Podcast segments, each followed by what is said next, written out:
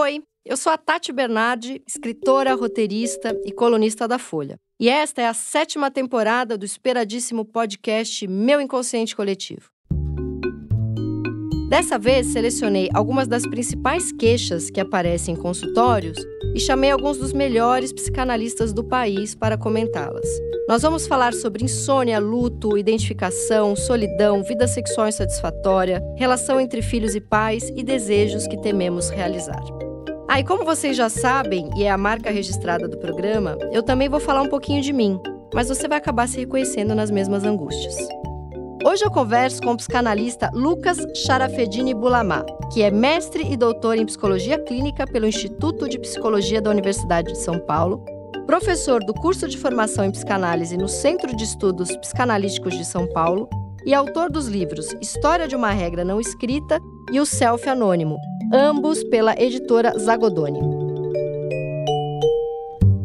Lucas, hoje estamos aqui para um tema muito intenso e bombástico e importante, que é a vida sexual das pessoas. Não à toa escolhi o Lucas, a gente, ele já esteve nesse podcast maravilhoso e acho que a gente inclusive falou disso, não falou da outra vez? A gente falou sobre o segredo, né? É, então o que é, também, segredo, bom, quem fala de segredo sexo, fala de sexo, é, exato. do privado. E então vou começar aqui, como diria uma pessoa mala de marketing, numa reunião de marketing, vou começar com uma provocação, que é: você tem muitos analisando reclamando da vida sexual deles? Sim, acho que todos.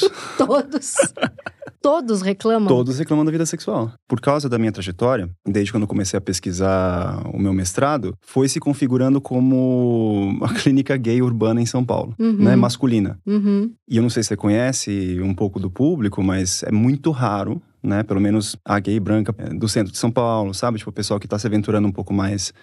No mundo dos relacionamentos hoje, é muito difícil você ter um relacionamento fechado. Nesse universo É, de, nesse universo. de homens e mulheres gays ou só homens? Então, eu vejo mais homens gays. Uhum. Ah, porque a minha clínica também é uma clínica mais masculina. Quase o majoritariamente seu masculina. mestrado foi sobre Foi sobre preconceito. preconceito. É, foi sobre homofobia na psicanálise. Uhum. Então, ao longo do tempo, porque eu estava com muito, muito em contato com o tema, a clínica acabou, acabou acompanhando, porque eu comecei os dois ao mesmo tempo. Né? Lá por 2011, comecei a atender e comecei também a pesquisar. E as mulheres que você atende, eu imagino que você tenha é, analisando as mulheres não gays. Uhum. Elas também abriram? É engraçado que você diga se abriram ou não, né? Porque sim, tem a questão do contrato. Uhum. E se não tem o contrato, dá-se um jeito, sabe? Mesmo que seja em segredo. Entendi. né? Mas só que é muito raro hoje, pelo menos na minha clínica, como disse, quase todos os pacientes que eu, todos os pacientes que eu atendo, acho que sem exceção, tem esse tema do relacionamento já contratualmente, né, já combinado de ser aberto. Eu fiz uma interjeição, nem sei se é interjeição a palavra correta aqui, mas eu fiz uma interjeição muito tiazinha. Que que é isso? Muito, muito tia, tia reaça. Nossa diferença de idade é quanto? Você tem 30 aí? Nove. É, eu tenho 44, não tá É pouco. Não, não dá pra eu ser sua tia, não. Quer dizer, até Não. dá. É que a minha geração ainda. Isso ainda é muito. Não foi vivido muito pela minha geração. Assim, já tem uma galera da, da, da minha idade vivendo isso. Mas primeiro que é um tema novo. E depois que a minha geração, quando tinha 20, 30, não tava vivendo esse tema. Tava vivendo muita traição, mas não Sim. tava vivendo o tema de abrir e isso ser.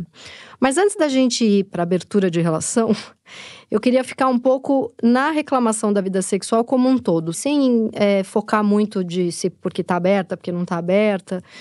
Então, assim, a primeira coisa, isso já aconteceu em algumas relações minhas, e eu escuto também de muitas amigas e amigos também. A dificuldade em ter, numa mesma relação, o amor e o tesão. Uhum. Então, amo muito, é o meu parceiro de vida, mas não consigo mais transar. Ou tenho uma libido louca por tal pessoa, mas não funcionaria numa cena familiar. O que, que você acha que acontece? É engraçado, né? Porque isso não é um tema novo. Não, isso né? isso é, é, tá aí desde, a da vovó, né? sim. Desde Freud. Ante- Freud tem um antes texto. de Cristo. É, desde antes de Cristo, né? Pré-colombiano. Eu acho, Tati, que a resposta eu acho que quase sempre a mesma, talvez até um pouco banal, que é onde a gente busca e encontra ternura, né? Previsibilidade, tudo que tem a ver com esse colchete, vamos dizer assim, que abre a partir da ideia de ternura, né? Previsibilidade, rotina, conhecer o outro. Uhum, A intimidade. gente, intimidade. Intimidade é um tema mais complexo, a gente pode pensar um pouco mais, mas tudo que tem a ver com, a, com conhecer demais o outro, né? Com esperar demais e ter demais do outro, a gente acaba dessexualizando essa relação. Por exemplo, O Freud já dizia isso, né? Mas dizia isso no caso da, da sexualidade masculina, né? Que a gente, quando se aproxima de mais um objeto, né? Tipo, pela via da ternura, uma via materna, vamos dizer assim, a gente tende a fazer com que o desejo escape dele. Num sentido mais resumindo ainda, a gente tem muita dificuldade de desejar o que se tem, né? Tipo, a gente geralmente deseja o que não se tem. Então, acho que normalmente a resposta é um pouco essa. Ternura não combina muito com desejo sexual. É, muitas vezes, em relações em que o, desejo estava escapando, eu começava a sonhar que eu estava dormindo lá da minha mãe. E acordava no meio da noite e estava com o cara que eu já não estava conseguindo transar há três meses. Pois é. Eu sonhava que eu estava dormindo com a minha mãe ou com o meu pai. Pois é. Agora é. que você falou dessa ternura pela via materna. Sim. Esse é um texto do Freud, né? É, é o sobre a psicologia do amor, uhum. se não me engano é o dois ou três, não me lembro. Mas tem um, um, autor contemporâneo, talvez você conheça, o Adam Phillips. Sim. Então ele tem um livro que chama Monogamia, né, inclusive. Ah, esse eu é nunca um, li. É um livro incrível, eu gosto muito dele, é tudo cheio de aforismos. E uma das frases que ele fala, que eu mais gosto, talvez eu cite algumas aqui, inclusive, já está citado. Ele fala que o casal, uma das maiores tarefas do casal é dosar a quantidade certa de mal entendidos. Porque se tiver mal entendido demais, você sempre sonha que tem alguém que te entenda melhor. Hum. Ou que alguém que entenda o outro melhor. E se tiver muito pouco, mal entendido, você sente que conhece o outro demais e acaba não desejando Nossa, ele. Nossa, maravilhoso, mas ao mesmo tempo, para o poeta que acha que escapou da aula de matemática, né? que é, é, um eterno equilíbrio ali, né? sim, né? É muito sim. boa essa frase. É boa, mas é esse que é o ponto, né? É, tipo... o, é, é, o, é o equilíbrio entre o familiar e o infamiliar, né? Exatamente, né? entre o estranho e o próximo, né? uhum. né? Entre o distante e o próximo. Porque é isso, né? O outro é sempre potencialmente infiel. E isso excita a gente. Porque relacionamento, né, um, um, encontro amoroso, nunca são dois só, sempre são três. Então existe também uma justa medida de você saber qual é o lugar do terceiro. Né? Por exemplo, as questões das relações abertas, né? ou não monogamias, etc., como a gente pode diferenciar hoje, que a gente tenta diferenciar hoje, é você dar lugares, né? talvez querendo ser um pouco mais criativo, mas sempre precariamente, para o terceiro. Né? Porque antigamente, né? Tipo, o terceiro ele era só um lugar permitido para o homem, uhum. né? proibido para a mulher. Hoje, o terceiro é mais permitido, mas como? Que regras regem, vamos dizer assim? Isso varia de casal com casal? Qual é o lugar do casal, né? O que, que a mulher de antigamente, se a gente quiser pensar nessa mulher muito católica, é, desejar para fora do casamento é pecado, casamento sem sexo ature até a morte. Que arranjo essa mulher fazia para ter um terceiro? Porque eu imagino que o terceiro, ele, ele nos escapa, assim como raiva, assim como o desejo não é controlável, né? E como que ela podia viver isso? O que, que você acha? Fazia sintoma, fazia doença. É, então, sim, né? A gente tá falando da história da histeria, uhum, de certa sim, maneira, né? Sim. Ou da invenção do Édipo também. Uhum. Né? Tipo, sempre tem um outro que tá ali querendo roubar ou roubando efetivamente aquele que é um desejo. É, mas o Édipo como estruturação de uma psique infantil, né? Eu fico imaginando uma mulher ali de 40, 50 anos que transou com um homem só a vida inteira e que se ela desejar para fora daquilo, eu acho até que elas essa piração com Deus, esse Deus entrava no terceiro aí, de sim, repente. Sim, pode ser. Bom, ou faz sintoma, né, como ou você faz diz, sintoma. né? Mas é engraçado você dizer isso. Eu nunca parei para pensar o que, que faziam as mulheres antigamente. Tipo, pensando minha avó, por exemplo, uhum, né? Uhum. Mania é, de limpeza. Mania de limpeza. Isso, bom, um dos sintomas, né? Clássicos também uhum. disso, né? Mas existia também, agora a gente atravessa um pouco a política com, com esse tema mais subjetivo, psicológico, né, psicanalítico do que é o desejo e, a, e os relacionamentos de intimidade. Que é, é muito mais simples, vamos dizer assim, quando você opera de acordo com uma norma. Então, a mulher que operava antigamente de acordo com a norma do o homem pode, né? Eu venho de uma família tradicionalmente libanesa, por exemplo, né? uhum. né? Então, era simples pensar que o homem teria uma outra, né? Ou uma outra, inclusive família até extensa, e tudo bem, porque todos fazem assim o uhum. seu dever, né? Aceite para ter um homem. Aceite, porque é, o, é a condição do homem, né? uhum. né? É, ele pelo menos está provendo a sua casa, ele não te deixa faltar não nada. Não te bate. Não te bate. Então você pensa só, tipo, como era possível confortar alguém através desses atributos, por exemplo. Uhum. Não, mas espera aí, ele é um bom marido. Uhum. Né? É um bom pai. É um bom pai. E nem devia ser nada disso, né? É, na então, maioria geralmente das vezes. não. Mas ao mesmo tempo você está sintônico, vamos dizer assim, com aquilo que uma certa ordem do discurso diz que você tem que ser como mulher. Hoje isso não existe mais, ou pelo menos não aqui no hum. centro, centro urbano de São Paulo. E capital, aí é o que, que, eu vou fazer com o meu desejo, né? Exatamente. Porque foi liberado para a mulher poder desejar. Exatamente. Aí que vem também, né? Tipo, e agora também um retratinho de clínica, que é ninguém passa de posição subjetiva de uma geração para outra. Não é que a gente teve uma revolução de costumes que agora, de repente, todo mundo está bem resolvido com o que é ser XY, uhum, Z, gênero, uhum, sabe? Uhum. Tipo, ainda existe, tipo assim, peraí, mas eu sou uma mulher ou eu sou um homem? Sou é... masculinizado, eu posso também sair? É, muitas vezes em que eu falei, ai, não sei se eu quero ficar nessa relação, porque tô com vontade de viver uma fase em que estou saindo com três pessoas, ou estou com vontade de ver uma fase em que eu só quero só pensar em trabalho, sucesso e dinheiro. Eu sempre terminava essas frases com: eu estou numa fase muito masculina. Pois é. Para mulher, parece que não é feminino. Exatamente. Nem a libido e nem a, a vontade de dinheiro, de poder. É Exatamente. e a mesma coisa. Mulher fálica, né? É uma acusação normal, inclusive, entre os nossos, né? Os uhum, psicanalistas. Uhum. E tem uma outra contraparte também, agora pensando no gênero, né? Tipo, no masculino, que é o homem, então, que fica em casa cuidando das coisas, do filho, da filha, da limpeza, tá enquanto a mulher é um homem feminilizado, uhum. né? Tipo, um homem bi, por exemplo, né? Ou um bi que gosta de experimentações, né? Tipo, frente a uma mulher, seja ela parceira dele, por exemplo, vai conseguir experimentar com outro homem? Ele não vai se sentir feminilizado? Uhum. Mesma coisa de um homem que fica em casa fazendo trabalhos domésticos.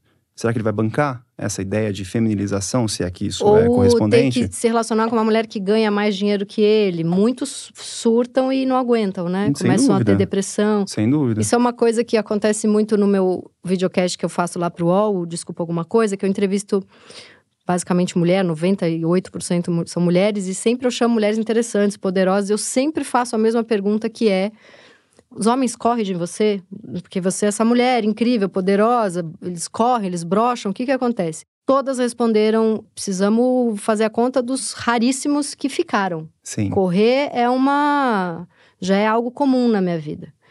E aí a gente tá falando de 2023, né? Uhum. Porque acho que antigamente nem se cogitava. Agora eles tentam, mas depois de um tempo não aguentam. Então ainda tem muito caminho aí, né? Isso é um, quase um começo de conversa e dentro de uma bolha progressista também, porque Sim. se a gente pensar em Brasil, Sim. nem chega muito essa Sim, essa, e que bom que tem conversa. espaços, né? Tipo, a clínica psicanalítica, a clínica psicológica, o podcast da Tati, que se possa dizer, por exemplo, Uhum. é difícil aderir a um discurso local, ideológico, político, progressista, que fala com que eu tenha que, na verdade, não achar essa situação um absurdo, né? Tô pensando num homem Sim, um homem, como se diz, exemplar aqui, né? Uhum. Tipo, mas no fundo, no fundo, existe uma, uma cisão, né? Existe um, poxa, mas eu deveria ser mais masculino, mas não sou. O que, que vai ser? É, será que ela vai achar? Será que ela vai continuar excitada comigo se eu não for tão homem assim, porque eu não Uhum. provenho uhum. ou não tenho provisões, como por é, exemplo ela? mas isso é muito complexo, porque não é uma evolução só para homem. É uma evolução também, porque assim, não é fácil você passar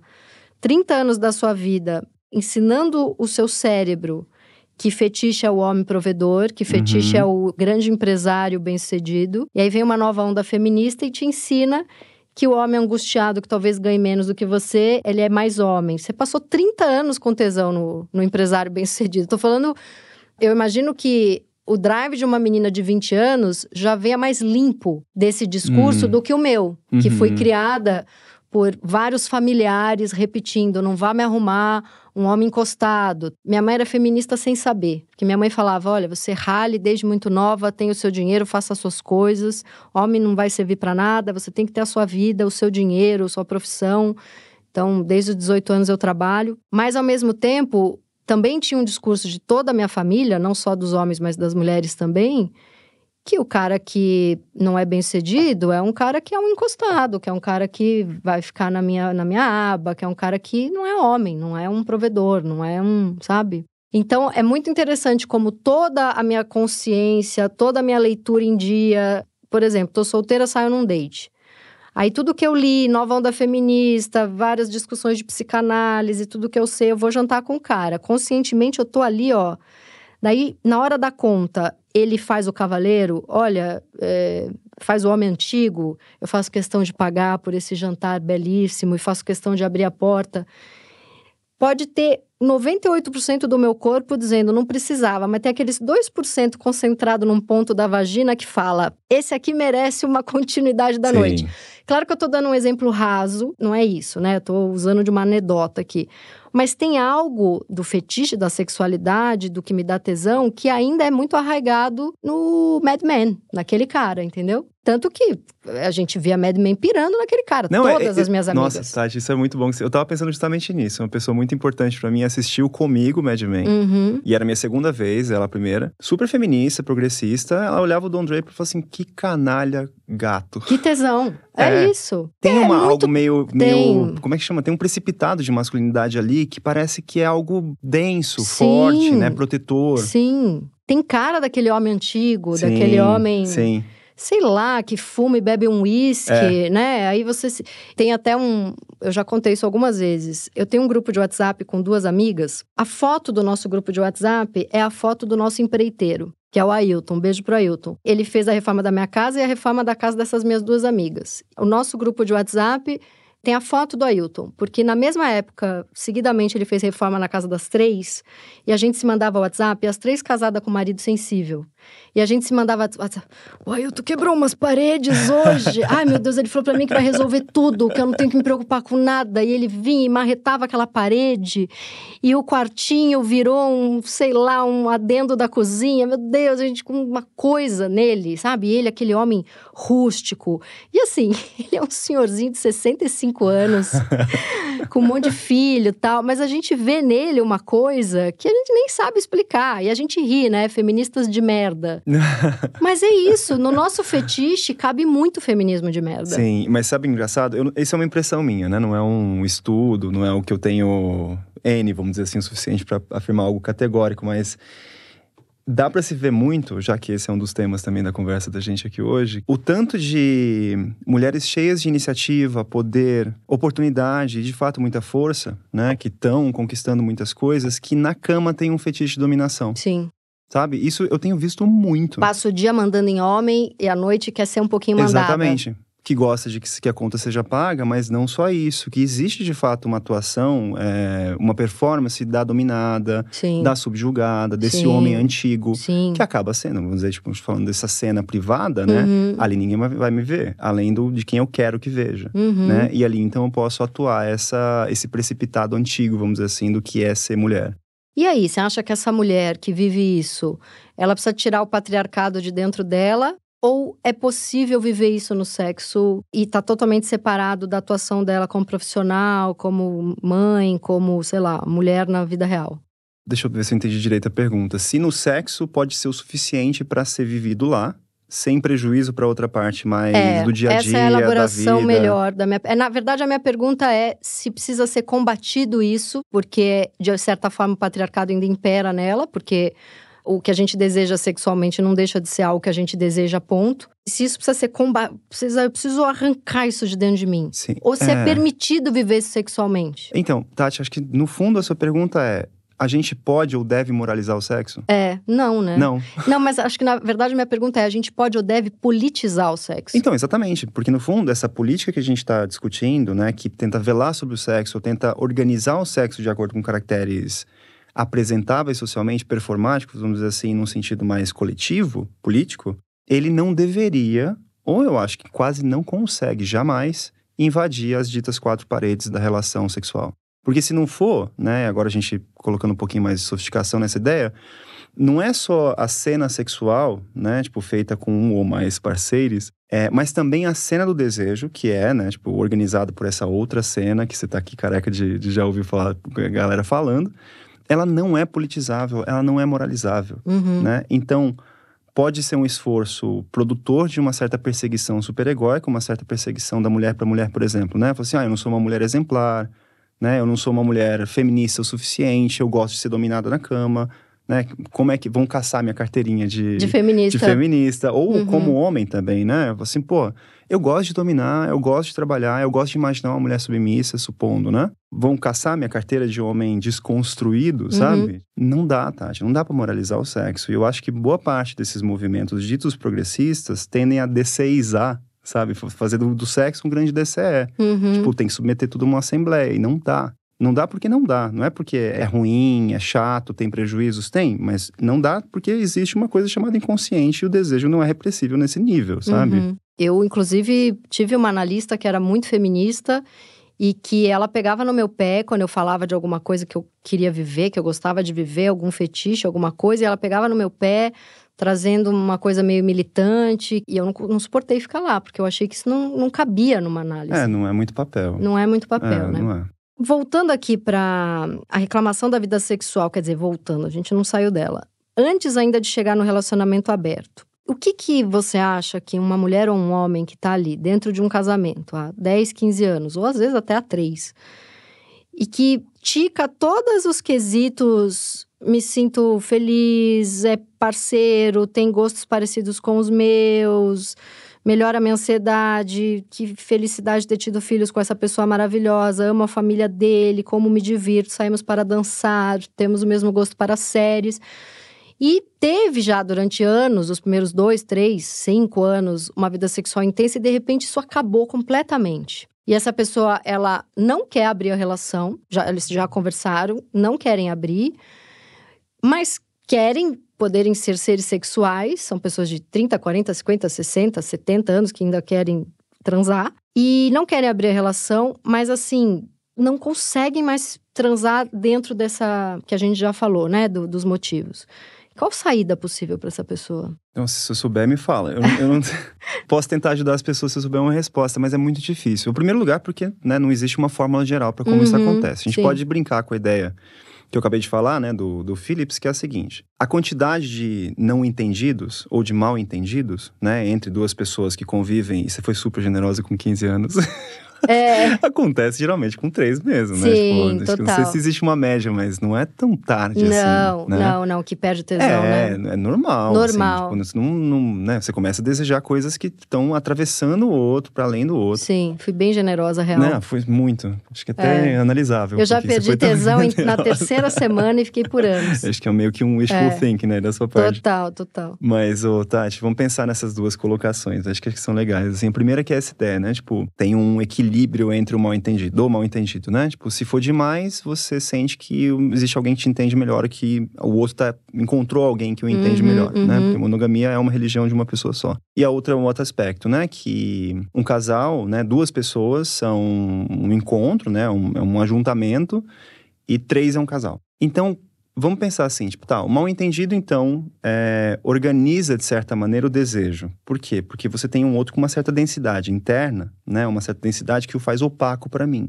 Então, eu desejo, né? Situação analítica clássica, uhum. tem um, um, alguém que você não conhece nada, que você projeta um monte de coisa. Por isso a gente se apaixona pelos analistas, exato, né? Exato, exato. A transferência é isso. Eu não sei o que tem ali, mas imagino absolutamente tudo. Não, e ele está disponível para mim. E ele ainda me entende. Sim. Puta que pariu, sim. né? Olha que situação interessante, né?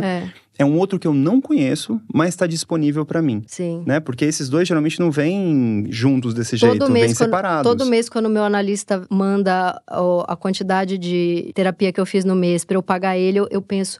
Como assim? Ah, é verdade, ele é meu analista. Todo mês eu levo um susto. Eu falo, ah, é verdade, é verdade, eu pago ele. É, mas a transferência é meio não, isso, exato, né? Porque aí vem é. essa, a desilusão na transferência, né? Sim. né? Que é, poxa, é um contrato. Sim. Né? Ele tá me fazendo alguma coisa e eu tô dando uma contraparte pra ele, porque senão vira pura sedução, né? Sim, sim. Que mas pena. eu acho que é esse. que pena! Mas acho que esse é um pouco, né? Pegando essa situação. Tipo, o analista, ele talvez seja passível de transferências eróticas, porque não só ele tá disponível, mas eu não o conheço. O meu marido, a minha esposa, eu tanto a conheço, quanto ela tá disponível para mim.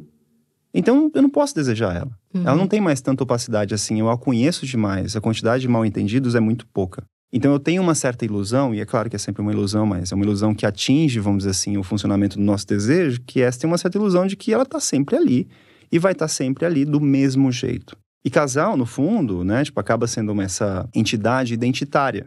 Tipo, você tem uma certa previsibilidade, é como se você movesse um braço. Você não fica desejando o tempo todo mover um braço. Sim. Você só faz, é quase automático, né? Sim. Então, encaminhando coisa, eu tô pegando um aspecto muito mais espontâneo de brincadeira aqui, que eu não sei exatamente a resposta, mas vamos pensar assim. De repente, a menina cansou-se, né? A esposa cansou-se de não transar com o marido, né? Tipo, tá com tesão lá embaixo, isso tá prejudicando a verdade dela, isso tá prejudicando a o que ela quer da vida, né? A mulher tem 32 anos, 35 anos, 40 que seja, 45 que seja, e queria um pouco mais, uhum. né, do uhum. seu próprio corpo, né, enquanto ele é jovem. Ela chega e fala assim: "Olha, a gente não transa mais. Né? Eu, você não me procura mais, essa frase a bem frase antiga, das da frases novela, antigas, né? Você me procura novela mais. Novela das oito. É, total. Você não me procura e eu, honestamente, também não quero mais te procurar tanto assim. Acho que a gente não tem um funcionamento igual antes. Uhum. Primeiro passo, né? Seja honesto. Vamos ver o que, que, você pode extrair daí. Se tu falar assim, olha, Então, eu preciso te dizer que eu também não, não sinto isso, né? Não sinto mais desejo por você. Opa, já tem um salto aí. Uhum. Você já começa a perceber que você não conhecia tão bem o outro, né? Acho que aí começa a talvez a possibilidade de redescobrir o não descoberto, redescobrir o desconhecido. Percebe que o outro tem de novo uma opacidade em que ele não estava submetido à sua, à sua rotina, à sua previsibilidade, a previsibilidade que você colocou nele. E aí o que acontece, né? Encaminhando a discussão para falar assim, vamos ver se a gente abre a relação, né? Você começa a tentar negociar justamente a entrada do terceiro, né? A situação do terceiro na relação, porque ele está sempre ali. Domesticado, ora domesticado, ora não. Então a gente vai descobrir isso juntos, a gente vai descobrir cada um na sua, a gente conta ou não conta. Todo esse movimento, eu acho pelo menos, né, que tende a ser para as pessoas que estão em relacionamento, seja casal, seja namorado, seja qualquer coisa, é profundamente excitante já. Eu mesmo, como pessoa e como analista, eu sou muito entusiasta desses movimentos.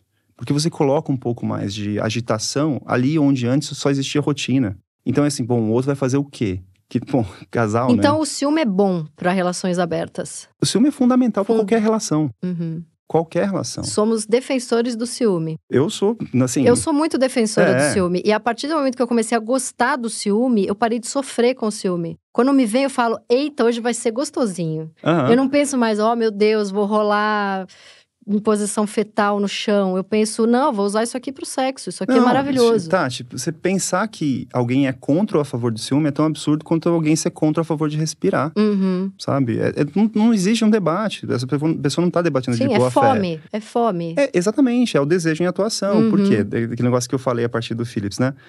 O casal nunca são dois, o casal sempre são três. Quando você consegue um par, né? Uma parceira, um parceiro, um parceiro, você está sempre conseguindo um rival junto. Então, o, o- tanto o rival nessa dinâmica, né? Nessa. E a gente aprende a amar, assim. O Édipo é isso, né? Exatamente. Então, assim, o rival ele vai constituir para você quem é o seu parceiro, Hum. né? E seu parceiro vai constituir para você quem é o seu rival. O terceiro é constitutivo pra sempre. Exato, Não é só no exato. Édipo. Exato. É por isso que eu também não gosto muito de discussões muito radicalmente políticas sobre monogamia ou não monogamia, por exemplo, que parece que quer purificar demais o terceiro das relações. Uhum. É como se não pudesse haver o terceiro nesse lugar de provocador do desejo, de rival, né, de competição, de inveja, de ciúme. É sempre o valorize as outras relações. Ciúme é uma entidade, é um evento capitalista. Então, gente, desculpa, Hum. não sei. Agora, acho que você é a primeira pessoa que fala de relacionamento aberto e que eu consigo. Não sei, eu consigo me inteirar um pouco, eu consigo participar um pouco do que você está falando. Porque quando é o discurso do abre, porque é isso, porque o homem querer ser seu dono é o patriarcado. Na frase o homem querer ser seu dono é o patriarcado, eu já risquei o, o homem, já risquei o patriarcado, fiquei com o dono e fiquei com tesão. Entendeu? Então não Como funciona. é, como é que, como é que essa frase repete pra mim, né? Tá me dando um arrepio aqui. O dono. hum. É exatamente. Ah, o dono, quem quer ser meu dono? Então eu nunca comprei esse, muito esse discurso. Sim, a partir do sim. momento que você diz, pode achar que ele é dono, vai gostosinho pro ciúme, vai gostosinho pra. Entendeu? Aí já, já, já funciona. Você é a primeira pessoa que associa abrir a relação a uma putaria e não a política. Não uma putaria ruim. Uma putaria, porque putaria pode ser muito Lógico, bom. gente. Claro, É, cara. é. A gente vai abrir a relação pra ter mais questões e problemas e Porra, eu não- higienismos e é, educações do discurso, exatamente. sabe? E é muita regra. Eu escrevi uma crônica sobre isso. Eu tô super chateada, porque eu tô achando que eu perdi totalmente a minha importância, porque há muito tempo ninguém me xinga. Queria dizer isso, tô arrasada. Escrevi uma crônica que eu falei, vai ser polêmica, as pessoas vão me trucidar, não aconteceu nada, fiquei arrasada. Tô muito acostumada a ser xingada.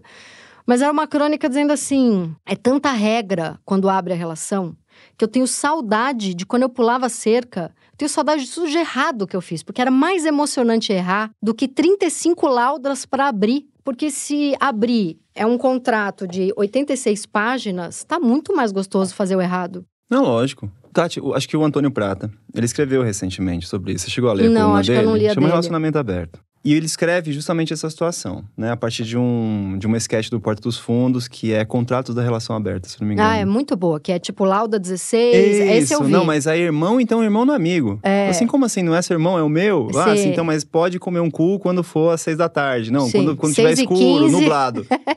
e a proliferação, vamos dizer assim, da- das regras, né? é, Tipo, é um sintoma profundamente chato do que pode e que não pode, mas de novo, volta pra ideia da domesticação do terceiro. Você ainda mantém a ilusão de que o outro é conhecido e rotinizável, vamos dizer assim, né? E sujeita a uma rotina, Não ter ao um seu segundo, controle. segundo marido, né? É complicado. Eventualmente, talvez até tenha, com né, a expansão da legislação acerca do. do, do Não, o que eu quero trisais, dizer. né? Não, o que eu quero dizer é. Não, a pessoa pode ter 10 maridos se ela quiser. O que eu quero dizer é pro fetiche, se ele for familiar como marido, Exato. você vai precisar de um quarto. Que aí o Exatamente, quarto vai fazer o exatamente. terceiro. Mas o ponto que eu acho que o, que o Antônio coloca nessa coluna, com essa coisa do ah, meus amigos estão tentando abrir, e aí tem a regra, e tem os masoquistas que querem saber. Tem casais muito chatos, né? Tem. Tipo, continua, as pessoas chatas continuam existindo. As pessoas chatas continuam tipo, chatas. abrindo ou não abrindo a relação. Sim. Né? E você conhece gente muito chata, você já deve ter ficado com gente muito chata. Nossa Essas pessoas são Senhora. chatíssimas em qualquer situação. sejam elas fiéis, infiéis, sejam monogâmicas ou não monogâmicas, sim, entende? sim. Tipo, tem casais muito desinteressantes.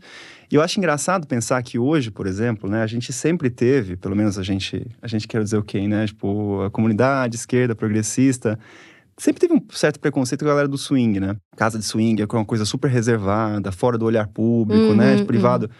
Você, Cara, desculpa aí, eles estão se divertindo mais que vocês, viu? Sim, bem mais. E há muito É. tempo. Sabe? Swing, troca de casais. É, tipo, que é uma coisa talvez um pouco mais careta pra quem, na verdade, quer colocar essa coisa do não Quando pode ter fui, hierarquia, mas é. eles estão se divertindo. Quando eu fui há muito tempo atrás, na, na- chamava Nefertiti, não sei se ainda existe. A dona era mãe de um amigo meu. Ela continua sendo mãe de um amigo meu, só não sei se a Nefertiti ainda existe. Eu fui e eu fiquei revoltada porque os caras levavam mulheres de programa para fazer troca com homens que levavam as esposas. E eram poucos, pouquíssimos que levavam a esposa para a esposa se divertir. E os caras iam com a intenção: eu vou comer a mulher de alguém, mas eu não vou dar a minha. Sim. Eu vou levar uma sim. prostituta. Isso há muito tempo atrás, isso já deve ter evoluído, mas aquilo me irritou pela potência machista que estava rolando ali, né? As mulheres que estavam se divertindo, elas estavam sendo pagas para isso, não era a Uhum, esposa da- uhum. dos caras, sabe? Uhum. E aquilo me irritou um pouco. Eu não Uhum. via, eu não vi muito esposas se liberando ali. Mas isso tem pelo menos 20 anos. Eu imagino que Nefertiti tá muito mais legalzinho, tá muito mais Tem liberado. que ver as críticas do Google. Eu sinto uma certa inveja de, de pessoas muito transantes, é porque eu acho que tem muita série pra ver, muito, eu fico angustiada pra ticar as séries, os filmes, e eu não tenho. Agora, isso do terceiro, o terceiro ele é assim, se um dia eu fizer um parar a minha vida da louquinha dos projetos e, e realmente conseguir fazer o mestrado, que é uma coisa que eu quero muito, eu acho que o terceiro é um, um baita negócio que eu gostaria de investigar, assim, por, enfim, porque aparece em tantas coisas, ele é tão fundamental. Eu tenho uma amiga que ela enche muito meu saco dizendo que toda a minha relação tem terceiros. Agora eu vou falar pra ela, olha, você escute ali o meu podcast. Episódio seis da episódio ali temporada com sete. o Lucas. Porque eu nunca abri relação, eu já fui fiel em várias relações e já traí também algumas vezes. Mas mesmo em relações em que eu fui fiel, eu era meio apaixonadinha por alguém. Mesmo assim, eu nunca estive sem ter um terceiro na minha cabeça. Nunca. Então, ou a relação já tinha meio desandado, ou era uma relação que não era aberta, mas também não era um namoro. Então, tinha essa pessoa, mas tinha outro, e, e era ok. Ou era uma coisa monogâmica e bararã, e só que eu tinha aquele cara que eu tava um pouquinho antes de começar o namoro, ou que apareceu depois de um certo tempo. Eu sempre precisei, pra estar equilibrada dentro de uma relação, achar em algum lugar do meu inconsciente que, na verdade, eu estava apaixonada por outro. Uhum. E aí eu lembro daquele filme maravilhoso do Almodóvar, me ajuda a lembrar o nome, que o bonitão lá, que é casado com a Penélope Cruz na vida real, Ah, o Vicky Cristina Barcelona? eu vi Cristina Aham. Barcelona.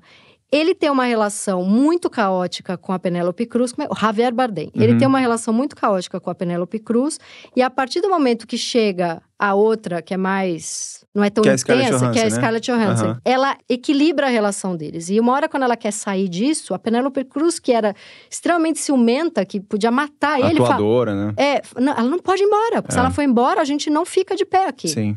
Não, sim. acabou o tripé, a gente cai. Uhum. Eu amo uhum. a inteligência desse filme, é antigo. Sim. E eu sempre tive, eu preciso de um terceiro que é o que eu não tenho, que é o que eu não posso, que é para poder me manter num lugar de continuar até mesmo desejando o que eu tenho e o que eu exatamente, exatamente. Tati, te- frase de novo, citando o Phillips, que é um cara que eu acho justíssimo sempre lembrar, que é, se não houvesse um terceiro, o que, que os casais fariam juntos? Maravilhoso. O que, que os dois fariam se não tivesse um- uma fronteira externa, um rival, alguém que você tem que ficar olhando o tempo todo? Alguém que, se não for a tua atuação dentro da relação, vai acabar tomando o que é seu, entre aspas, né? Que é o que acontece nesse filme também, né? Chega o terceiro, a atuação acontece de um jeito super sanguíneo, colérico, né? Erótico, com ódio sempre composto, porque também é um dos problemas da contemporaneidade, dizem, diz, né? Tipo, essa coisa mais higienista é, tipo, também tirar o, o papel da violência, do ódio na manifestação e na composição do desejo. Quando ela chega, ela fica próxima e faz com que os dois casais comecem a. Os dois casais, que os dois anteriores comecem a agir um com o outro. Sim. Comecem a ter presença um com o outro, né? E se esse terceiro é um filho, não vai desandar, não pense que vai ajudar. Porque às vezes o terceiro é um filho que Ele não, nasce. não vai desandar ou, ou vai ajudar? Vai desandar. Vai desandar. Vai des- É, não, porque assim, o terceiro é um terceiro que você tá apaixonada eroticamente falando. Se, porque a Sim. mulher, quando se apaixona pelo filho, Sim. ela se retira. Quer dizer, não todas, não tô aqui querendo. Mas eu fiquei ali pelo menos um ano. Ah, Eu queria amamentar, queria limpar cocô, não queria, né? É um terceiro que vem pra separar a Sim. real. E né? não é só que assim, ah, porque tem muita gente que diz, né? Tipo, ah, uma relação aberta, quando tiver filho, não vai ter mais essas incursões pra fora, né? Especialmente do marido. Quando virarmos uma família católica, né, a partir de um Isso. bebê. É, que- porque não é só por causa da questão da vaidade, é porque a libido de fato tá investido nesse menino, né? Nessa Uhum, menina, nesse uhum. outro que apareceu na relação, Sim, né? Tem sim. uma absorção muito forte, né? E de fato não sobra muito Eu pro outro. tive, eu tive um namorado que aconteceu uma coisa muito engraçada. Quando a gente se conheceu, ele tava numa fase muito solta, pegando um monte de mulher. E a gente, quando fez o date, eu olhei pra ele e pensei: nossa, esse cara tá soltinho. Eu não tenho uma rival, devo ter 15, né? E eu fiquei apaixonadíssima, porque ele era a conquista do ano, assim, né? E eu fiquei louca tal. Aí, quando a gente começou a sair muito ficar mais íntimo, mais próximo, ele falou pra mim: Olha, eu tô afim de namorar com você, mas eu preciso desligar uns fios. Porque eu- ele falou: Você quer uma relação aberta? Eu falei: Pode ser que a gente abra em algum momento, mas nesse momento não. Nesse momento eu quero ficar com você. Isso há quanto tempo, Tati? Tem uns anos. Uns anos. É, não me pergunte tempo, senão eu tenho que, vou, vou expor a pessoa. Ele vou ter que desligar uns fios. Eu fiquei num tesão que esse homem ia desligar os fios, ele não me atendia. Eu falava, ah, ele tá desligando o fio, desliga esse fio. Aí, bom, começamos a namorar. E aí, alguns meses de namoro, ele ficou muito pacificado. Ele ficou muito apaixonado, ele ficou muito querendo fazer tudo por mim. E aí, aquela coisa que eu tinha, assim, só pra você ter uma ideia, eu tive uma pneumonia, que eu fui internada no hospital, e eu tive uma infecção que eu também fui internada no hospital. Isso no começo do namoro, né? As duas meio decorrente de uma decorrente de Covid meio cagada, aquela que entrega o ano em que foi. e outra, sei lá, tive uma infecção de alguma comida tal. Era um tesão tão avassalador que, mesmo muito doente, precisando ser internado, eu dei uma transadinha antes. Esse era o grau do tesão que eu tinha por esse homem. E aí, uma hora ele pacificou. Aí eu falei: o que, que eu faço agora? E aí eu tive a brilhante ideia de falar pra ele me contar as histórias de- dos fios que ele teve que desligar. Porque foi como foi a maneira que eu achei de trazer de volta esse povo todo. Porque eu não queria esse povo, eu não estava preparada, mas eu queria ali, no, naquele momento eu queria. A terceira ali era uma comunidade de terceiros, de terceiras, né? Era a, a comunidade a terceira. E eu acho que sem isso. Mas aí você sentiu, então, o tesão voltando? Não, mas, mas na hora. Na hora das narrativas. É, me fala aí os fios todos que você teve que desligar. Com quem, quem era, por quê, como foi, como conheceu, como era o sexo. Eu precisei que ele Você- você voltasse ficou de a voyeur. ser. Eu fiquei de voyeur e eu precisei que ele trouxesse aquela pilha inicial desse homem que eu ia ter que disputar com 15 mulheres. A hora que ele deixou de ser, que era o que eu mais queria, eu precisei que ele trouxesse as narrativas de volta. Olha só. E numa relação fechada. Sim. Ou seja, não tá tão fechada se eu preciso dessas Não, narrativas. não tem, mas esse que é um, é um dos problemas, né? A gente fazer esse grande binarismo, né? Mesma coisa de gênero também, né? Se a gente pensar sempre em termos muito binários, num contínuo. Não tem relação aberta e fechada. As relações abertas, elas são, de novo, formas de lidar com o terceiro, e a monogamia também é. Uhum. Uma relação muito fechada, muito estritamente fechada, é uma relação muito pia, né? Uma relação muito fervorosa, né? No sentido de que o outro vai ser fiel, vai ser expediente, mas na verdade, talvez o outro que creia que o outro seja muito fiel, seja aquele que mais, no fundo, quer se enganar e sabe que tá se enganando. Uhum. O sabe que tem ali um mundo muito fascinante que esse outro tá transitando, mas ele é fiel a mim, mas só que ao mesmo tempo tem um olho, né? Tipo, mirado pra lá. Tem uma coisa muito cagada que eu fiz durante a minha vida e que em conversas com amigos eles também fizeram muito e que eu acho que isso conta muito da nossa dificuldade de aceitar e entender o outro como um ser que vai desejar para fora de você, a gente tem que aceitar isso aos três anos de idade, quando a gente percebe que a nossa mãe não gosta só da gente. E essa dificuldade continua na vida amorosa por muito tempo. Mas tem uma coisa muito cagada que a gente faz, que é assim: vários momentos da minha vida, eu de repente tô num namoro monogâmico, como eu tive todos até hoje, mas tô muito afim de alguém. Já tô ali num namoro há um tempo e putz, esse cara mexe comigo, eu preciso viver essa história, eu preciso viver essa história. O que que me permite viver essa história? Eu pego tudo de sacanagem que o cara já fez comigo, todo o bode que eu tenho dele e conto uma narrativa para mim mesma e repito essa narrativa para uma ou outra amiga que é assim, olha, eu não queria trair. Eu acho trair errado, mas veja bem, ele fez isso comigo, fez isso, fez isso, fez isso, eu tava puta, eu tava me sentindo sozinha, eu tava muito chateada. Então, assim, aí ele abriu espaço para que isso acontecesse. A culpa de ser traído é do outro. Sim. Não é o meu desejo, não é a minha vontade, não é o meu tesão. É o outro que foi, não deu atenção, ou me provocou, ou já me traiu. Então, uhum. eu, é, é sempre culpa do outro. Não fui eu que, oh meu Deus, essa pessoa impecavelmente correta que fui lá e traí. O outro fez eu trair. Isso é uma dificuldade nossa de viver Sim. nossos desejos. Não, isso, né? isso acontece sempre, né? Que é isso, né? Tipo, eu tive, eu não tive alternativa. Uhum. Né? Eu não tenho tanta culpa no cartório, né? Eu não tenho tantos tributos a pagar para esse outro, porque é ele que é o culpado por essa situação que está acontecendo. É uma situação bastante histérica, né? No fim uhum. das contas. Tem a situação obsessiva também, que também é uma das piores. Que é como seria essa mesma que é coisa. aquela coisa, tipo assim, vou fazer escondido, com a minha cota de culpa aqui relativamente bem controlada, vou lá ficar com a menina no trabalho, vou ficar com a colega, vou ficar com a, sei lá, com quem for, no aplicativo secretão lá, sei lá. A pessoa descobre, né? O outro descobre e faz com que eu pague eternamente por aquilo que eu cometi, pelo crime que eu cometi. Uhum. Aí você sai do Instagram, aí você bloqueia suas redes sociais, você não fala mais com ninguém, espiando aquela culpa eterna que você mesmo sente a traição do obsessivo talvez seja um pouco diferente da traição do histérico. Sabe, nesse sentido. Tipo, porque a culpa tem que ser uma marra. E pior, casais geralmente são excelentes dispositivos, né? Tipo, neurotizantes nesse sentido. Porque aí, isso é uma coisa que geralmente acontece nessa certa assimetria de gênero, o ressentimento se instala na relação e o outro vira praticamente um escravo. Você sexualiza a relação, de novo, ou talvez sexualiza ela de uma outra maneira, né? Tipo, no sentido mais senhor-escravo, e deixa o outro pagando pelo aquilo que você quer que ele faça o tempo todo. Essa era uma pergunta, porque eu já me vi em relações que não tinha sexo, mas que estava sexualizada. E as pessoas acham que não tá operando nenhuma libido ali. Eu já tive relação que não tinha mais sexo há um tempo, mas que o cara era muito mais novo que eu e tinha o mesmo trabalho que eu. E aí eu botava ele meio de trainee dos meus projetos, assim. Então eu mandava nele, ele obedecia, ele me entregava as coisinhas escritas bonitinha, eu pagava ele. Não tinha sexo, mas a gente tava transando em outro lugar você loucamente. Virou domina, você virou dominatrix, dominatrix dele. total. Ah, sim. Domina... Não, e você vê, em cenas sadomasonas clássicas, né, couro uhum. e tudo, assim, não tem um sexo no sentido do, da pornografia, uhum. né, do site pornográfico, do filme pornográfico. Não tem nem penetração, às vezes. Não, não, quase nunca tem, na Uhum. verdade, né? Tipo, é mais uma situação de dominação, uma situação de sempre regido por um acordo, uma palavra-chave, mas é muito mais a montagem de uma brincadeira em relação ao poder. Então, assim, isso é altamente erótico, porque se o sexo não for sobre poder, né? é Sobre o quê, exatamente, Exato. né? Por Aquela isso frase que é- clássica. É, por isso que é tão complicado misturar algumas leituras feministas com sexo, porque se não pode ter jogo de poder, Sim, é muito complicado. sim, exatamente. Toda vez em que eu estive com muito tesão por alguém, tinha um jogo de poder envolvido. Sim. E não é poder relacionado a dinheiro, é tipo, nossa, esta é a profissão que agora eu quero. E ele é o que mais sabe dentro desse tema. Então eu me sinto subjugada. Pô, eu tô me sentindo foda, fiz tal e tal coisa. E esse cara tá me olhando com um olhar de, de paixão que é.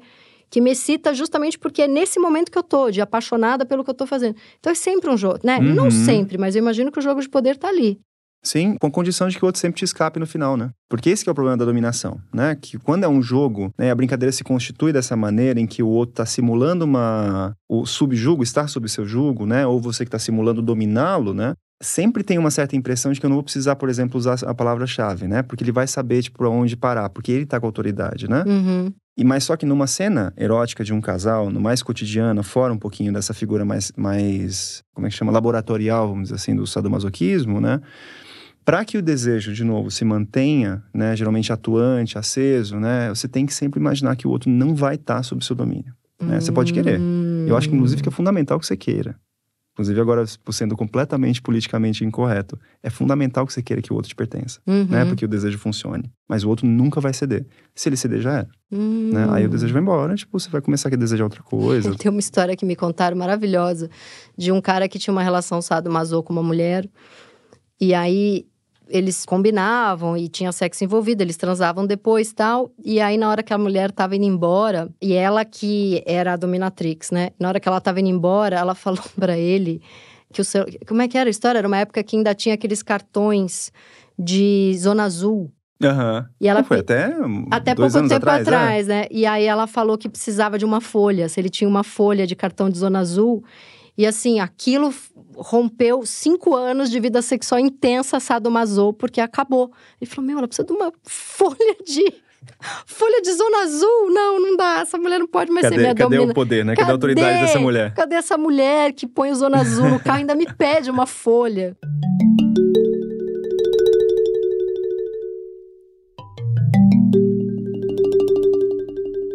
Bom, dentro de uma outra coisa, uma outra queixa que eu imagino que apareça muito nos consultórios é de criar e manter intimidade numa relação. O que, que, que podemos falar sobre isso? O que, que você acha de intimidade, Tati? Vamos começar por aí. Tem um desejo meu, que acho que até isso que me lançou, me lançou não no sentido midiático, mas eu, enquanto ser humaninha, quis me lançar na vida, que é de me comunicar, de, de ser entendida, de me fazer entendida. Então, uma coisa que eu busco muito é esse desejo do outro me entender e de ter uma troca. E essa troca, ela passa muito por conversas às- m- meio intelecto, assim, não no sentido erudição, mas no sentido de uma troca de ideias, de pensamentos, né? Então, apesar daquele cara quietão, ele ser misterioso e servir como fetiche por um tempo, o cara quietão não vai conectar comigo nesse lugar. Vai ou não vai? Não vai. Não vai. Então, o cara quietão. o cara quietão, ele, ele até é fetiche por um tempo, porque sei, não sei o que passa naquela cabeça, naquela Hum. alma, naquele espírito, quem é este homem, mas cai por terra, em- porque assim, o que me conecta, o que me conecta é palavra errada, o que mantém meu desejo aceso e que me faz até ter vontade de transar é essa troca, é a ideia do outro, não só me enxergar e, e- e responder alguns anseios meus, como me deixar fascinada pela Uhum. palavra. Então, o, o que o outro tem a dizer pra mim é o que faz eu ter tesão nele. É, a, Uhum. é a voz, é o que fala, é as- são as ideias, é o que leu, é o que pensa.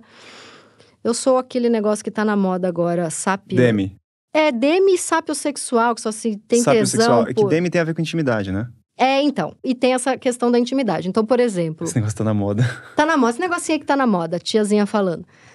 Mas o Demi também funciona pra mim, que é que precisa ter intimidade. Não necessariamente é uma. Por exemplo, teve um cara que eu saí e eu tinha um tesão nele, a gente sempre se cruzava numas festas, eu achava ele bonitão e ele sempre falava: a gente precisa combinar, você vai lá em casa, eu vou na sua casa. E eu falei pra ele: precisa ter umas conversas antes, senão não é nem por moralismo ou querer me fazer de difícil, é porque senão pra mim não funciona. Eu preciso saber quem você é ou eu não tenho vontade. Acho que esse é o Demi. E aí eu pensei, eu vou jantar umas seis vezes até ter a vontade. Só que no primeiro jantar ele já contou os problemas com a filha, os problemas com o pai, os problemas com a mãe, os problemas no trabalho. E aí eu já falei, ah, meu Deus do céu, já tô afim. Porque assim, ficou três horas falando de problema, criou uma intimidade. Eu falei dos meus, ele deu conselho. Então isso pra mim, precisa isso. Precisa dessa conexão ali. Quando ele começou a contar como ele se sentiu, quando morreu não sei quem, quando acabou não sei o quê, eu conecto. Hum. Então, a intimidade, para mim, ela é um 60%, 70% isso. E a outra intimidade, eu chamo de poder passar mal na frente da pessoa. Passar mal, tipo, ter uma caganeira? Passar mal, tipo, qualquer coisa. Eu sou, por exemplo, eu sou muito ansiosa para viajar. E uma coisa que fez eu ficar 10 anos casada é que o meu ex-marido tinha uma paciência tremenda com isso. Então, assim, eu sou fóbica com avião. Eu sou. Chega o hotel, é ruim, eu fico, ai meu Deus do céu, essa cama. isso- Eu sou um porre para viajar. Então, a pessoa tem que me aturar. E eu acho isso muito íntimo. Porque uma coisa é sou eu numa festinha, pagando de gata, pagando de bem resolvido. Outra coisa é conviver comigo. Eu sou fóbica por um monte de coisa, eu sou chata, eu tenho mania. A pessoa que vê isso e não perde o tesão em mim, pra Hum. mim é a intimidade que eu preciso, Uhum, sabe? E uhum. aí eu também negocio, porque eu também vou ver coisa do, do outro, né? A intimidade é, é o ver do outro e isso não acabar com a relação. Uhum. É um uhum. pouco isso que eu chamo. Uhum. Então é desde o, o, passar mal que eu digo é, ah, eu tô sempre com alguma questão, eu tô sempre com dor de cabeça, ou com dor de estômago, ou enjoada, eu tenho issues corporais, uhum. né? Nada sério, mas assim, eu sou toda tem uma amiga minha que fala: você tem sempre alguma coisinha. Eu tenho sempre alguma coisinha. Eu quero ir embora porque eu tô com isso aqui, dor de barriga. Ciricutico. É, isso é desde novinha. Uhum. Sintomática pra cacete. Então é meio isso, assim, sabe? Então é, é, a troca intelectual e a paciência pro eu tenho sempre alguma coisinha. Se isso acontece, é o match das estrelas. Só que. Então, mas isso que eu te perguntar, e o tesão? Então, o tesão tá associado a esse cara é foda, olha as coisas que ele fala, esse cara é foda, olha as coisas que ele atura. Então, eu consigo continuar transando porque está associado ao poder que um, uma pessoa tem que ter para me dar um conselho, para, sei lá, eu sou muito rápida em ironias. Se eu vou jantar com um cara e ele bate todas as minhas ironias com piadinhas, isso para mim é um baita poder, sabe? Então, o tesão tá nisso. Hum. A intimidade não faz o tesão acabar. Agora, o cara que não sabe das minhas fraquezas, é como se eu pudesse ser uma mulher nova, entendeu? Sim. Então, assim, é porque eu tô separando o consigo transar uhum. do tesão pra caralho. Sim. Entendeu? Sim. Depois de uns anos. O tesão é... pra caralho acaba sendo esse outro apetite de conhecer uma pessoa nova. Isso. Porque você acaba descobrindo outros Porque apetites. Porque eu já experimentei não ter nenhum tesão. Sim. Depois de um tempo e a pessoa conhece você e vocês são íntimos tal, claro que não é o tesão pra caralho. Uhum. Mas eu consigo manter se uhum. tiver essa troca intelectual e de eu tô com você no seu perrengue, você tá comigo no meu perrengue, eu entendo isso como consigo transar até o fim da vida. Uhum. Se a pessoa for essa pessoa interessante, barará. Agora, aquele negócio que você fica louca é a pessoa que não sabe de nada disso. E eu não sei nada dele. E é, eu posso ser uma mulher nova. Eu posso ser a mulher sem dor de barriga. Eu posso ser a mulher sem fobia para viajar. Só que esse lugar é insuportável, porque eu sou mulher com fobia para viajar. Não dá para sustentar por muito, não muito tempo, Não se sustenta. Né? É, é, fugaz pra caramba. Sim, entendeu? Sim. Então, é que assim, Tati, eu vou te confessar uma fraqueza. Eu não entendo a ideia de intimidade muito bem. Porque, por exemplo, quando você estava falando de intimidade, né? Eu vi várias coisas ao mesmo tempo tentando uh, ilustrar, vamos dizer assim, o que, que é intimidade. Respeito, escuta, paciência, por exemplo, né? uhum. né? Coisas que você falou, assim. Porque eu acho que quando a gente está falando sobre encontros, né, encontros amorosos, seja qual for também, até mesmo na situação analítica, né, que classicamente a galera talvez um pouco mais romântica, né, uhum. diga que é uma situação de intimidade, eu vejo muito menos o que a gente imediatamente entende como intimidade, que é essa coisa de você tem uma, um certo grau suficientemente bom que seja de conhecimento do outro e reconhecimento mútuo, né? Uhum. Vamos dizer uhum. assim. Talvez seja isso um pouco intimidade eu vejo muito mais estranhezas, né? Inclusive, talvez a estranheza de você saber que o outro tá ali para você. Sabe? De que ele vê que você é fóbico, de vê que você tem ciricutico, vê que você tá, tipo, criando caso por alguma coisa, ou vê que eu tenho uma rotina super obsessiva, né? Mas ela tá lá do mesmo jeito, né? Tipo, a pessoa fica lá e tá com paciência e entende, quer entender. Isso, classicamente, dito uma situação de intimidade, mas acho que ela tem outras decomposições, porque eu acho que a intimidade ela cria uma certa ilusão de contato ali onde, no fim das contas, dado que a gente está tratando de duas pessoas que têm inconscientes, às vezes não tem contato nenhum, né? Às vezes é um puro jogo de projeções, o que não é nada ruim, uhum, né? E que funciona por muitos anos, para muitas pessoas. Exatamente. E na verdade acho que tende a funcionar mais ou menos assim, né? Porque uhum. é aquela coisa. Se o outro se põe a conhecer demais, ou eu tô errado, ou ele tá completamente errado. Se eu me convencer de que ele tá errado de se mostrar demais, eu já perdi o interesse, eu nem, nem desejo sexual. É, eu já passei por. Como eu tenho livros e podcasts e filmes e narrando tudo que eu penso, tudo que eu sinto, toda dor de barriga, todo pânico, tudo, toda a lama. Já teve gente que, que, que falou para mim, cara, eu te achava bonito e interessante, mas eu já sei tudo sobre você. Mas eu acho que esse cara é burro, porque assim, o que eu tô narrando ali putz, é um décimo, né? Não, não, Tati, mas assim, sendo ainda mais banal, assim, tipo, você para essa pessoa, né, seria completamente diferente de para mim, por exemplo, que eu poderia conhecer toda a sua obra para mim você é uma pessoa completamente diferente. Se ele tem a impressão de conhecer através da sua Nem expressão pública, é. ele tá completamente errado. Completamente. Entende? Tipo, uhum. isso foi o tema da nossa primeira conversa, inclusive foi, no primeiro podcast. Foi, é, foi, verdade. Né, que é aquela coisa, tipo, de quanto mais você se faz conhecer, mais você se esconde ao mesmo tempo. Sim. Né? Que é aquela frase do Winnicott clássica. É uma alegria estar escondido, mas um terror não ser encontrado. Né? E tudo acontece ao mesmo tempo, naquele paradoxo renovado. É, eu, eu acho que eu tenho uma coisa assim: é, escrevo para que todos leiam, e Sim. quando eu lanço o livro, eu quero me enfiar embaixo da mesa. É, sim. Tem uma vontade de, de, de ser conhecida e de me esconder dentro de casa. Uhum. Acho que é um pouco um paradoxo de desses escritores de autoficção do momento, assim, que Uhum. precisa das redes sociais para vender, para dar os cursos. Que é uma moda que você lançou, inclusive, Eu né? lancei isso aí, não foi a Nernu, não. não Esses escritores, esses assim, aí, é tu mesmo, Sou eu mesmo. Eu e minha compadre Nernu. É, Mas para onde a gente tá indo aqui, hein? A gente tava indo para Do, da intimidade. Da você tava falando tipo, da intimidade. associação da intimidade É. com, com o erotismo, desejo sexual, Sim, e né? você não entende a intimidade. Eu não então. entendo, assim como, por exemplo, é, é paradoxal, porque a intimidade todo mundo entende. Né? Quando você fala, tenho intimidade com XYZ assunto ou pessoa, você entende o que eu tô falando. Uhum, Assim como você fala, fala assim, pá, eu tenho ciúme de quem mais veio nesse podcast aqui. sim. Sabe? Todo mundo entende o que é ciúme. Mas será que é só isso mesmo? Por exemplo, o ciúme, né? Tipo, que essa coisa dessa, da lida com o terceiro, né? Às vezes o ciúme, do jeito mais óbvio possível, né? Tipo, num corta-caminho também dos grossos, é só desejo mesmo, Uhum. sabe? Tipo, é desejo de ter alguém lá do lado da sua pessoa É. que você quer que ele esteja lá, tipo, te dando valor, né? Porque você tem aquela outra, né? Ou aquele outro. Você sabe que você foi falando e eu pensei que eu só tenho intimidade de verdade com amigos. Não dá pra ter com parceiro amoroso. Uhum.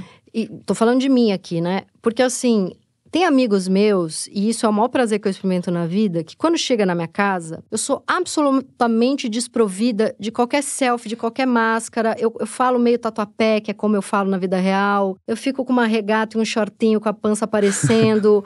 eu começo a falar meio como humano. Eu bebo água, sai um arrotinho. E esse amigo tá totalmente desmontado na minha frente. E é uma experiência, assim, que jamais dá pra ter com um cara que eu quero transar depois. Seja um parceiro que eu conheço há uma semana, seja um casamento de 10 anos. Nem com a minha mãe eu tenho isso. A minha mãe eu faço um, um personagem, meu pai eu faço um personagem. Mas com alguns amigos, com a minha filha eu faço um personagem, porque eu preciso educar ela, né? Uhum. Com um parceiro eu preciso fazer uma cena, Uhum. porque o erotismo é uma cena. Agora, com alguns amigos, e é só com eles, eu me desmonto. Porque não tem interesse de que a pessoa me deseje. Só basta que a pessoa fique bem ao meu lado. Ela pode sair dali e transar com quem ela quiser, porque é uma amiga, é um amigo. Você foi falando em intimidade, eu pensei, o que é realmente intimidade? E eu pensei em amigos que estão na minha vida há anos. É quase, eu sou quase uma força bruta da natureza na frente da pessoa. Sim. Não tem nenhuma montação. Sim, é, um- é um bom jeito de pensar o que que é intimidade, ou pelo menos um grau de virtude relacional que talvez só nas amizades a gente pode ter É. mesmo. E nisso mesmo, e, e mesmo assim só em algumas, não todas. Aí o que acontece? Eu começo a ter vontade de transar com amigo. Mas com esses amigos, são com esses que já te viram de pancinha rotando? Se esse amigo que já me viu de pancinha rotando, falando com o sotaque do tatuapé, tirando carne do dente com o dedinho, e se esse amigo um dia ousar falar, caramba, eu tenho um mó tesão em você, eu vou falar, caralho, esse aí é o guerreiro, é o guerreiro de Grayskull, porque eu tô um monstro na frente dele. Aí eu vou ter tesão, porque entra no lugar do poder, entendeu? Lucas, Não, é que você falou guerreiro de Grace, que você, você, gente, você tá se comparando com o quê? Com o esqueleto, né? total, com algum monstro. Nossa, gente, a gente tá com uma conversa de duas tias aqui, né? E, e falar guerreiro de Grayskull também dá aqui a minha idade. Ah, já tá tudo revelado. As pessoas têm intimidade agora. É, agora, é, mas, mas eu acho que a intimidade é uma coisa. O relaxamento, ele é tão difícil pra mim.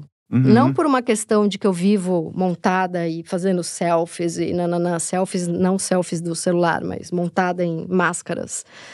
Mas é porque eu acho que eu vivo num estado de tensão, por ser ansiosa, por várias coisas que eu tô tratando na minha terapia. Eu tenho um corpo tenso, assim, eu tenho um. Hum. Minha cabeça. Ela parece que cada pensamento que vem é um nódulo de dor no meu pescoço. Então, o, o relaxamento pra mim é uma coisa tão rara que essas pessoas que são meio rivotrilzinho, que quando eu encontro, quando eu vou ver, eu tô sem dor, eu tô rindo. Não tem como isso não dar um tesãozinho pela vida. Sim, sim, sim. É, é super justo. Eu acho É. ótimo. Não sei se isso é sustentável. Não, né? Porque nada é sustentável. Isso é interessante, né, Tati? A gente tá falando sobre duas coisas, que é o desejo, a vontade, o erotismo, né? O, o Uhum. apetite. Uhum. E a gente tá falando sobre o casal. Isso que você tá falando, acho que sai um pouquinho da ideia de casal, né? Que é essa ideia de o que e quem te dá tesão no outro, em você, na vida, no mundo. E isso eu entendo super, né? Tipo, tem algumas pessoas que toleram tanto estar do lado da gente que não pode dar outra coisa que não tesão, por Sim, exemplo, né? exatamente. né? Porque essa, essa pessoa só pode ser incrível comigo, Sim. né? Assim como ela tem sido. Amigo é uma grande virtude nesse sentido, né? Porque a pessoa vai te suportar por décadas. Sim. E mesmo assim, mesmo que ela te suporte por décadas, nem sempre, acho que na maior parte dos casos, oxalá, a gente não exige que ele seja fiel a gente. Então é diferente do, do arranjo que organiza uma ideia de casal, que é um arranjo, né, prodromicamente, é, mãe e filho. Mas tem uma coisa da negativa, a negativa, ela tem um, um, uma essas pessoas todas que são muito sim na nossa vida uhum. perdem um pouco esse lugar erótico, né? Perde.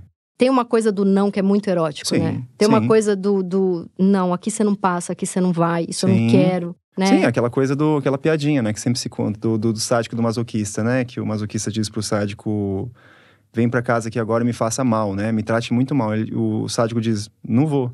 Não vou porque você quer? É, não vou. Sim. Né? Porque é a situação de maior dominação e de maior gozo, né? Tipo, Sim. tanto pro sádico quanto pro masoquista. Ah, não vou, É, não, não vou. vou. É. Tipo, não vou, Sim, né? Tipo, sim. me bate. Não, Sim, sabe? sim, sim. que é pior do que receber o tapa, né? Mas eu acho que o sim, é, acho que o sim ele tende a cair numa certa rotina previsível, né? Uhum. Isso tudo submetido a um certo, uma certa margem de tempo, né? Porque o sim também é erótico. Sim, Vamos, sabe? Tipo, ali na parede agora, sabe? Tipo, eu vou Verdade. te jogar naquela parede e vou te dominar. Verdade. Assim, Pô, isso é super erótico. Sim. Sim, por favor, Uhum, sabe? uhum. Agora, o sim contínuo, né? Que cria essa rotina e essa ilusão de, É que eu acho que o conhecimento. sim, é que eu acho que o sim não erótico é o sim de quem se permite sem colocar limite. Eu, como uma pessoa é, que testa a paciência dos outros, tendo a ter mais tesão no namorado que diz pra mim: daqui você não passa. Você testou meu limite até as três da tarde. Três e quinze vai tomar no cu. Eu tenho mais o que fazer. Eu não tô falando do sim, vamos viver junto, vamos ter filho, vamos viajar, vamos abrir a relação, sei lá. Tô falando do, do não que limita a minha perversidade. Aham, sim. Eu que te dá falando- continência também, né? Que te dá contenção. Exatamente, Aham. que me limita, que me dá Sim. estrutura. Porque me- o, não do outro estrutura a nossa loucura. Pois é, Né? né? E bom, sendo um pouquinho, de novo, tendencioso na, na- nas psicanálises da vida, né? É um não paterno, Sim. né? É um não que ao mesmo tempo dá limite e dá suporte. Total, né? total. Você, o, tipo, meu atual. segura. O meu atual namorado é, é uma história patética, mas eu acho maravilhosa. Eu me apaixonei por ele o dia que ele veio na minha casa. dez- eu tenho uma cachorra há 11 anos que eu não consigo educar, porque eu sou péssima em educar, porque eu sou péssima em dizer não. Para criaturas fofas como bebês e cachorros. Para homem, eu sou bem sádicazinha se deixar. Mas ele chegou na minha casa, em três segundos, ele. ele, ele a minha cachorra parecia uma, uma coitadinha, assim, uma soldada. Ele, ele, ela parou de pedir comida, ela foi pro lugar onde ele, ele, ele eu olhei e falei, nossa, que, que pessoa organizadora do caos da minha vida. Que limitador de, de ninguém vai desorganizar essa, essa figura adulta, essa figura da lei, sabe? Uhum, uhum. Então, a gente tem tesão por muita coisa, né? É, é meio triste limitar ela, né? A partir do limite é que o tesão surge também, né? Que é isso que a gente tá conversando até agora, né? Tipo, até onde você pode ir, né? Será que eu tenho domínio disso? Será que eu tenho controle Não é que disso? eu já fui pra outro lugar, eu já fui pro lugar de. A Tá gente... pensando no pai. Não, não, eu, eu tô pensando, eu já, eu já dei a volta e voltei pro começo, que é. Ao longo aqui da nossa conversa, a gente foi falando tantas coisas que dão tesão, que limitar o tesão é complicado. Porque assim, Sim. o não que limita é uma forma de tesão. Sim. Mas sim. é tantas formas. Tem coisa que vai dar tesão porque é sim, tem coisa que vai dar tesão porque é outro, que vai dar tesão porque é, sei lá, porque conectou intelectualmente, porque não conectou e é misterioso. São tantas formas. Eu né? acho que você tá falando, tipo, de- do limite no sentido de uma pedagogia. É, não, acho que eu né? tô falando no limite no sentido de ficar com uma pessoa só.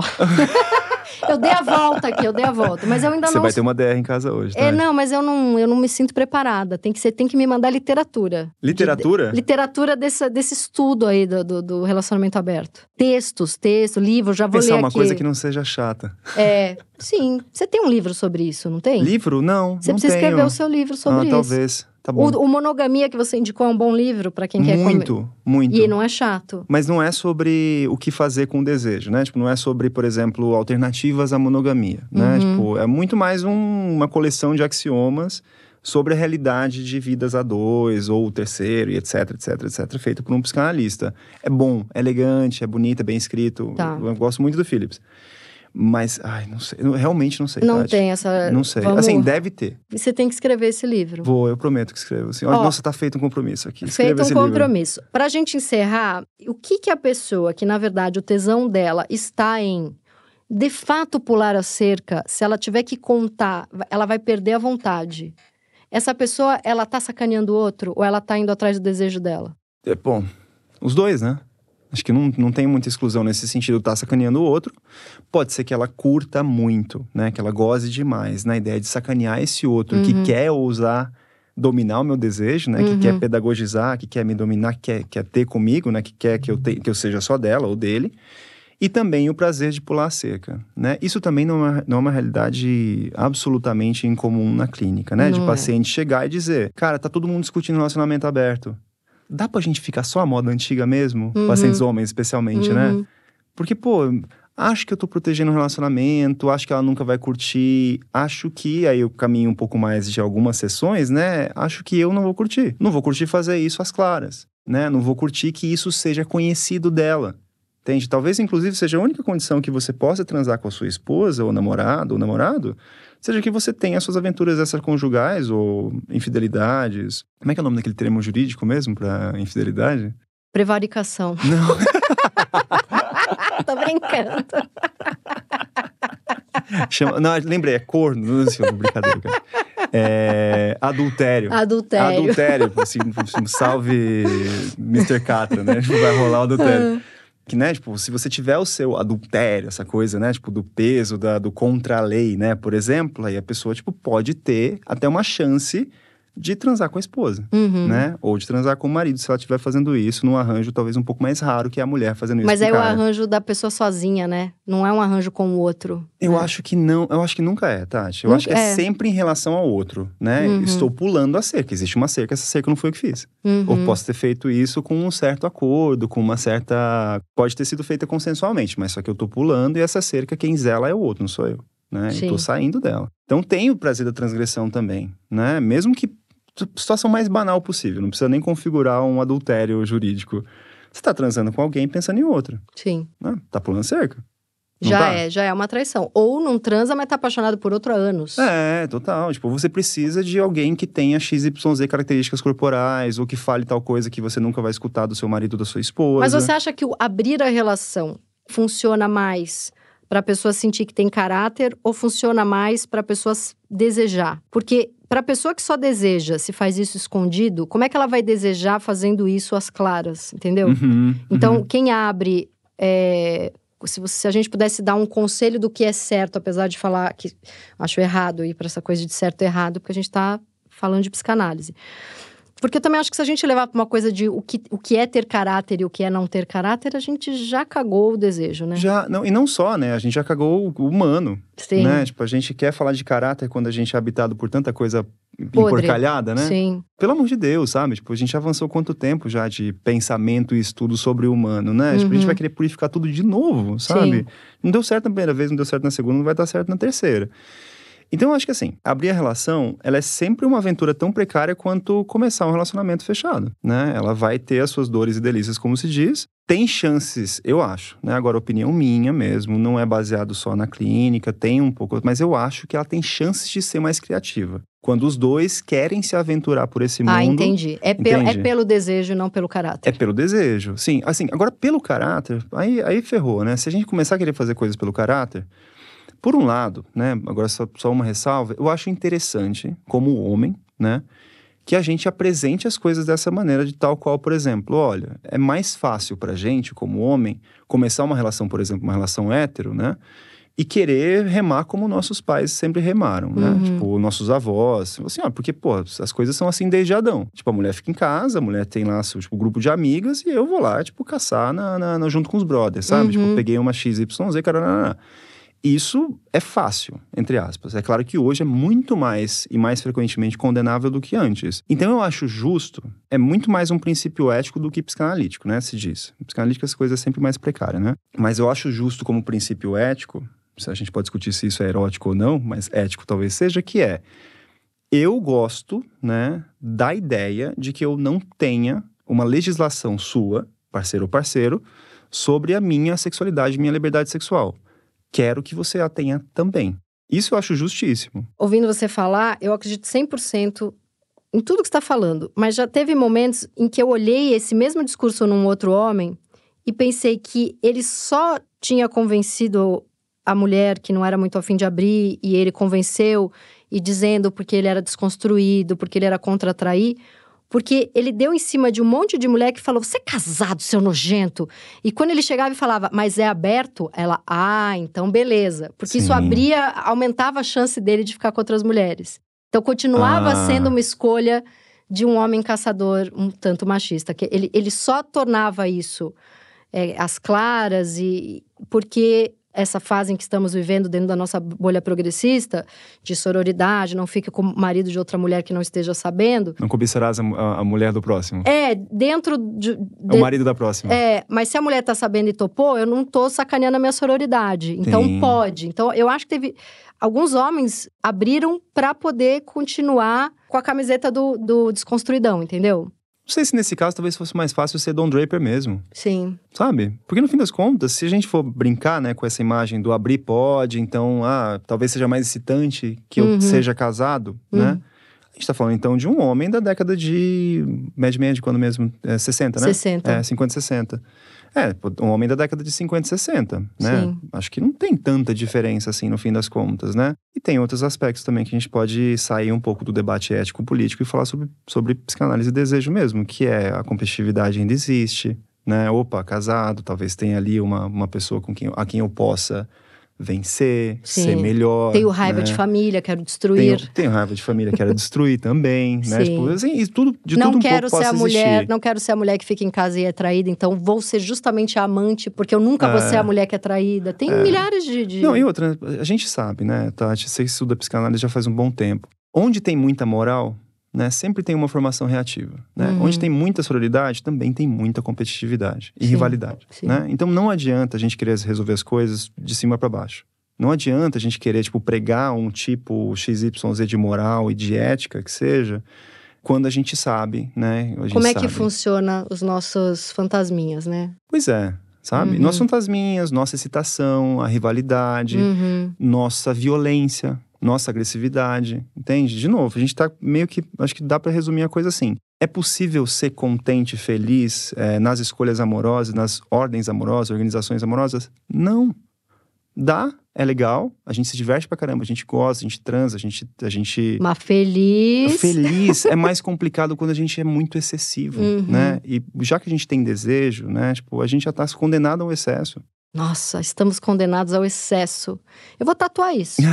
Eu tô condenada ao excesso. Acabou. Não, maravilhoso, é isso. Até porque, putz, a pessoa que tá ali muito feliz, ela não, a pessoa que tem liberdade demais, está condenada a tá liberdade condenada, demais. É. A pessoa que tem, tem pouca liberdade também, tá? É. Sabe? Tipo, Quem tá gente... feliz não entendeu nada. É assim. assim encerramos, porque a gente vai até seis horas de gravação aqui, porque tá muito maravilhoso. Lucas, obrigada. Acho, Obrigado acho você, que a gente Tati. tinha que ter um podcast só para falar disso. que ia render 20 temporadas. Nossa senhora, já tem um livro, agora me mete essa. Vamos vai aí. meter essa também? Missões, missões. Valeu, Lucas. Este foi o meu Inconsciente Coletivo, o podcast para onde a sua neurose sempre vai querer voltar. Eu sou a Tati Bernardi e a edição de som é da Zamunda Studio. Os episódios do meu Inconsciente Coletivo são publicados toda sexta-feira de manhã nos principais agregadores de podcast. Escute o seu inconsciente e siga a gente para não perder nenhum programa. Até a semana que vem!